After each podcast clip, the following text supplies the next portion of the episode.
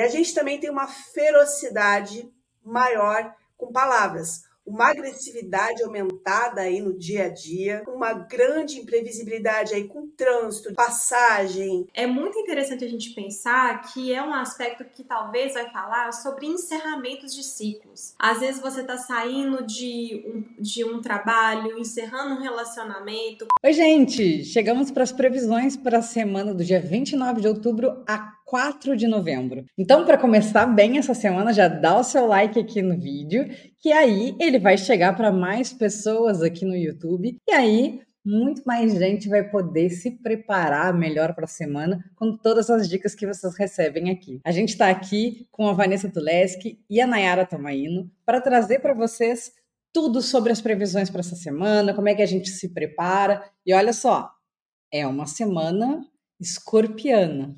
Então, aproveitem todas as dicas. Vamos lá, Vanessa, com os spoilers da semana, então? Pós-eclipse, exagero e abriram-se as comportas. Olha, Vanessa, eu fiquei com a sensação de que esse spoiler é, na verdade, assim: pós-eclipse e os exageros. Vem aí, talvez, mais exagero? Eu fiquei com essa sensação, tá? Esse vídeo fala sobre as previsões do dia 29 de outubro a 4 de novembro. Mas você está vendo hoje, está sendo lançado hoje, dia 28, dia de eclipse. O que, que a gente pode esperar para esse pós-eclipse, Vanessa? Bom, a gente teve exatamente o eclipse está tendo hoje, sábado, e esse eclipse ele não é um evento pontual que só acontece hoje, a gente esquece. É, o correto seria cada um de nós acompanhar a casa astrológica em que ele cai pelos próximos seis meses e a cara também desse eclipse que a gente falou no vídeo anterior. Então, é um vídeo que vale a pena ser resgatado. E a gente vem nesse embalo desse eclipse, que é lunar, entrando aqui numa fase lunar cheia, que é a fase mais exagerada que existe, mais extrovertida, mais que tudo acontece. E até a quarta-feira nós temos Mercúrio e Marte conjuntos em Escorpião, numa oposição com Júpiter.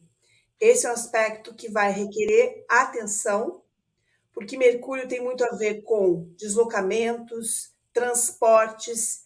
Aqui a gente tem um aumento de acidentes, tá? Porque tem esse Mercúrio envolvido com Marte. E a gente também tem uma ferocidade maior com palavras, uma agressividade aumentada aí no dia a dia. Para completar, a partir de quinta-feira, que é o feriado de finados, que, é um, que pode abrir um feriadão aqui, nós temos o Mercúrio numa oposição com Urano, que é um aspecto que dá uma grande imprevisibilidade aí com trânsito, dia a dia, passagem, é, ou seja, é uma semana bem agitada e a gente teria que ter esse conhecimento e procurar pensar se a gente quer entrar em confusão, porque Mercúrio com Marte, com Júpiter, dá muita confusão, dá muita gente, infelizmente, ultrapassando o limite, e isso resulta em briga, né? Então a gente tem uma semana assim com uma cor vermelha, que é a cor que eu estou usando, né? E aí a gente tem que entender como é que eu navego nisso, como é que eu uso o lado mais exuberante, é, para que a gente não entre numa energia belicosa, briguenta, e também saiba ter jogo de cintura. Sempre que a gente tem o, o Mercúrio com Urano, que começa na quinta-feira, tem que ter jogo de cintura, porque tem que ter plano B, que as coisas mudam assim do nada, né? Cancela voo, fecha aeroporto, e a gente tem que ter esse jogo de cintura. Vanessa, essa semana eu sinto que vai ser uma semana atípica nesses assuntos, principalmente de comunicação e da nossa atitude.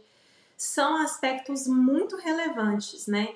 Quando a gente pensa que nesse Mercúrio em oposição a Urano, né, eles estão aqui em oposição, é muito interessante você colocar essa questão de para quem vai pegar voo, vai ter estrada, então, gente, imprevistos. É muito interessante a gente pensar que é um aspecto que talvez vai falar sobre encerramentos de ciclos. Às vezes você está saindo de um, de um trabalho, encerrando um relacionamento, porque é um Mercúrio em escorpião, a gente precisa lembrar disso. Então, principalmente nesses momentos, a gente pode ter esses imprevistos, a gente tem que ter cuidado para não ter ideias que são pouco práticas, às vezes um excesso de rebeldia, porque esse Mercúrio está interferindo ali no que a gente está falando de conforto. Agora, quando a gente pega esse, essa outra, esse outro aspecto, essa, esse outro envolvimento dos astros, a gente tem que pensar que é tanto o Mercúrio se unindo a Marte o Mercúrio fazendo oposição a Júpiter e o Marte também fazendo oposição a Júpiter. Então é muita coisa acontecendo, né? É, Vanessa falou muito bem quando ela cita essa questão da ferocidade, porque, gente, se a gente tem um Marte em escorpião, ele tá ali fortalecido, né? O Mercúrio em escorpião, ele tem uma fala cortante, às vezes a gente fala uma coisa sem pensar e a fala vai igual um bisturi, rasgando a pessoa, que é uma, uma coisa bem típica do escorpião. Então a gente precisa ter muito cuidado com a nossa fala para não falar sem pensar. Isso é uma característica muito típica do Mercúrio com Marte. E esse envolvimento de Júpiter só vai é, ampliando essa coisa, tirando os limites, às vezes colocando ali uma teimosia. Então a gente vai ter que ter muito cuidado com a, a arrogância, arrogância intelectual e principalmente saber ler. A gente pode usar esse aspecto do Mercúrio e do Marte em Escorpião para saber ler as pessoas intuitivamente para que essa questão aí não vire uma bola de neve, não vire às vezes uma briga, né, uma questão ali desafiadora nas relações. E aí, Vanessa, além dessa desse Mercúrio e Marte é, opostos da Júpiter, a gente tem o Sol envolvido nesse, nesse esquema todo, né? Temos. E aí a gente entra no segundo tópico, que é Olha o exagero aí, pessoal, porque a partir de terça-feira o Sol em Escorpião se opõe a Júpiter e a Anai já pontuou no tópico anterior que é um aspecto que pode dar aí arrogância, hiperconfiança, mas também os famosos excessos. Aqui a gente pode ter escorpianamente um clima de paixão para pessoas que têm relacionamentos novos, mas a gente também tem muita imprudência. Quando se fala em Júpiter destacado no céu, existe aquela ideia de que não vai dar problema, não vai dar erro, não vou ser multado, posso fazer sexo sem segurança e vai dar tudo certo, e isso é muito perigoso, tá? Então, é uma semana que a gente está muito aqui sem freios, né? Se esse Sol com Júpiter servir aí para festejar, que é o lado alegre dele, mesmo numa semana de finados, depois a gente vai ver um outro aspecto que remete a isso, tudo bem, tá? É, a gente está até no melhor da energia do Júpiter, ou não tão maléfico, né? Que é aquele excessozinho, gasta um pouco mais, curte um pouco mais, depois de passar o feriado de finados, que é um feriado tipicamente escorpiano, escorpião é o signo da morte, né?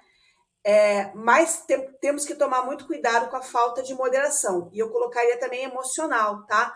Porque a gente está saindo de uma fase, está, está saindo de um eclipse e estamos numa fase lunar cheia.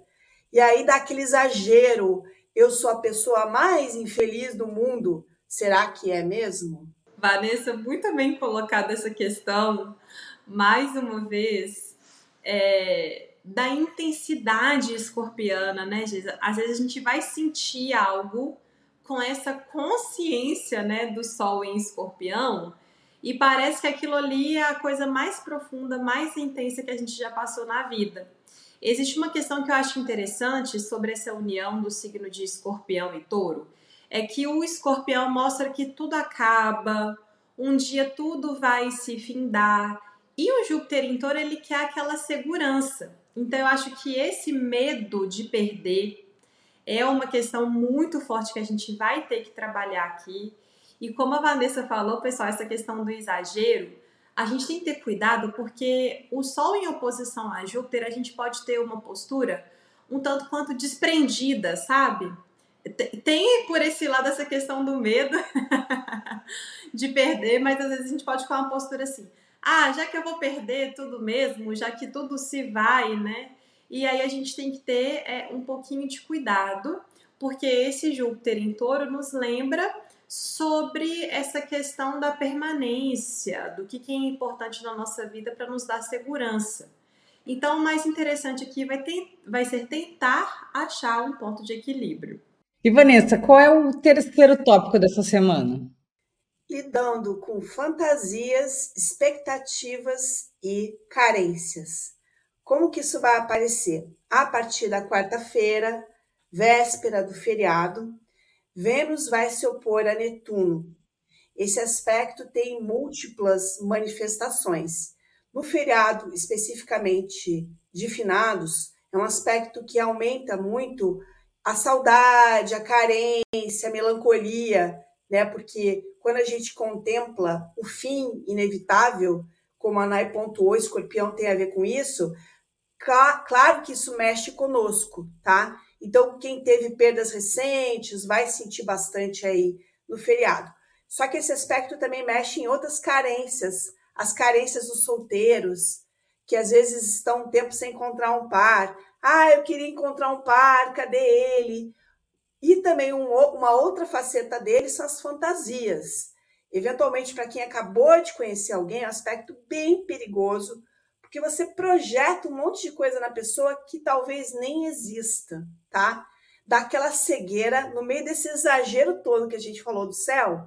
E aí, às vezes, está parecendo um maior sapão aí, você está vendo igual um príncipe, tá? Então, é um aspecto bem enganoso, complicado para compras também. Aqui o dinheiro vai vazar, especialmente se for um feriadão, o dinheiro vai embora, vocês tomem conta, tá? Porque aqui é uma tendência a pagar mais caro, as coisas serem mais caras, né? É, e tem todo esse lado aí da fantasia e da carência. Para quem tem um relacionamento, que eu não contemplei esse pessoal, às vezes pode dar um pouquinho de satisfação. Ah, eu queria que tivesse um pouquinho melhor aqui. E Vênus também tem muito a ver com eventos, tá? Aqui a gente pode ter alguns eventos legais e alguns furada, como chegar naquela cachoeira que você pensa que está vazia, tem 100 pessoas lá, e aí você diz assim, gente, não era isso que eu queria da cachoeira, né? Então a gente vai ter que lidar com as nossas expectativas.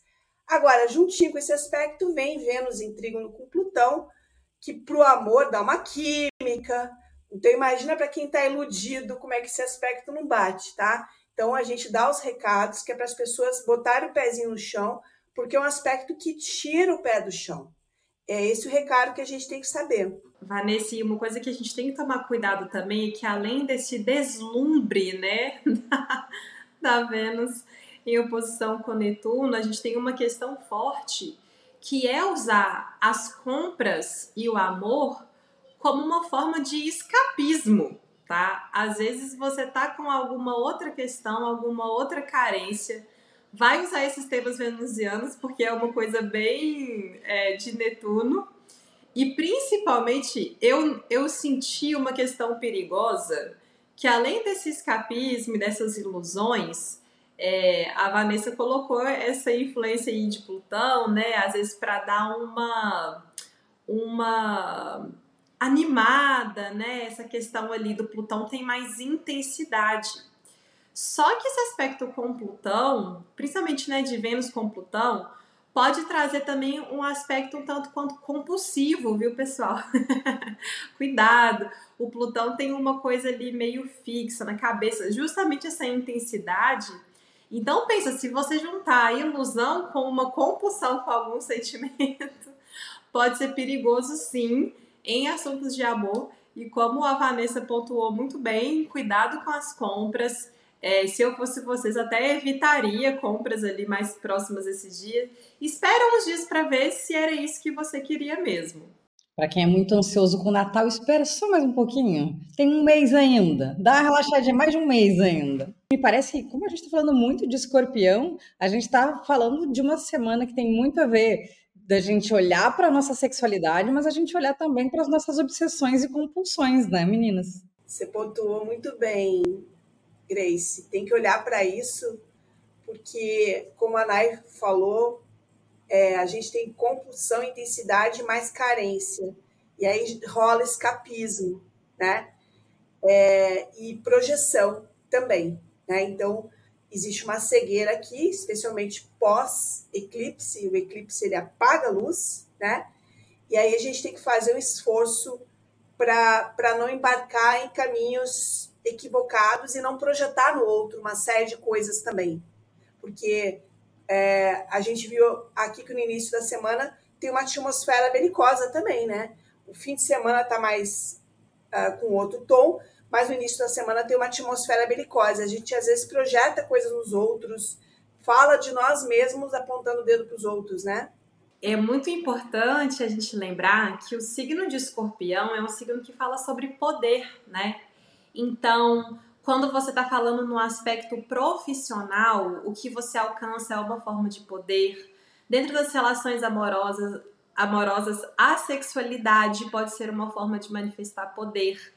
Então, uma questão muito importante para a gente trabalhar essa semana é sim a nossa segurança, até porque a compulsão, a obsessão, né? A Vanessa fala bastante sobre isso quando está falando de alimentação, né, pessoal? A, a compulsão ela vem de um lugar de escassez, né? Para compensar essa escassez. Então, se a gente estiver trabalhando essa nossa noção de segurança, e de que o nosso, o nosso poder é algo, o nosso poder quanto a nossa autoestima, quanto a algumas questões, é claro que estamos a, ali, né, suscetíveis às questões da vida, mas quando a gente está trabalhando essas questões internas que nós conquistamos, a gente fica com menos medo de vir alguém e tomar isso da gente, né?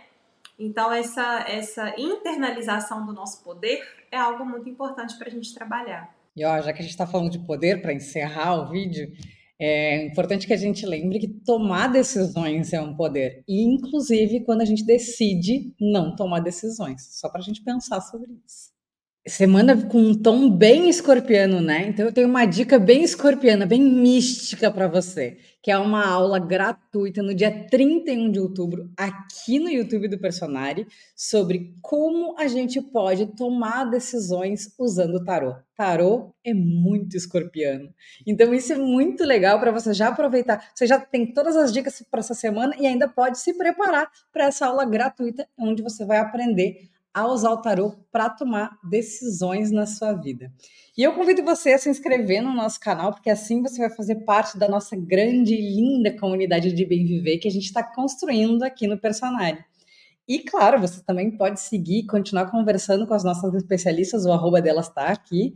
E mais ainda é continuar conversando com a gente aqui nos comentários, contando quais são suas dúvidas, como é que você está se preparando para essa semana. Adorei esse vídeo, adorei as previsões e espero ver vocês logo logo. Tchau, tchau!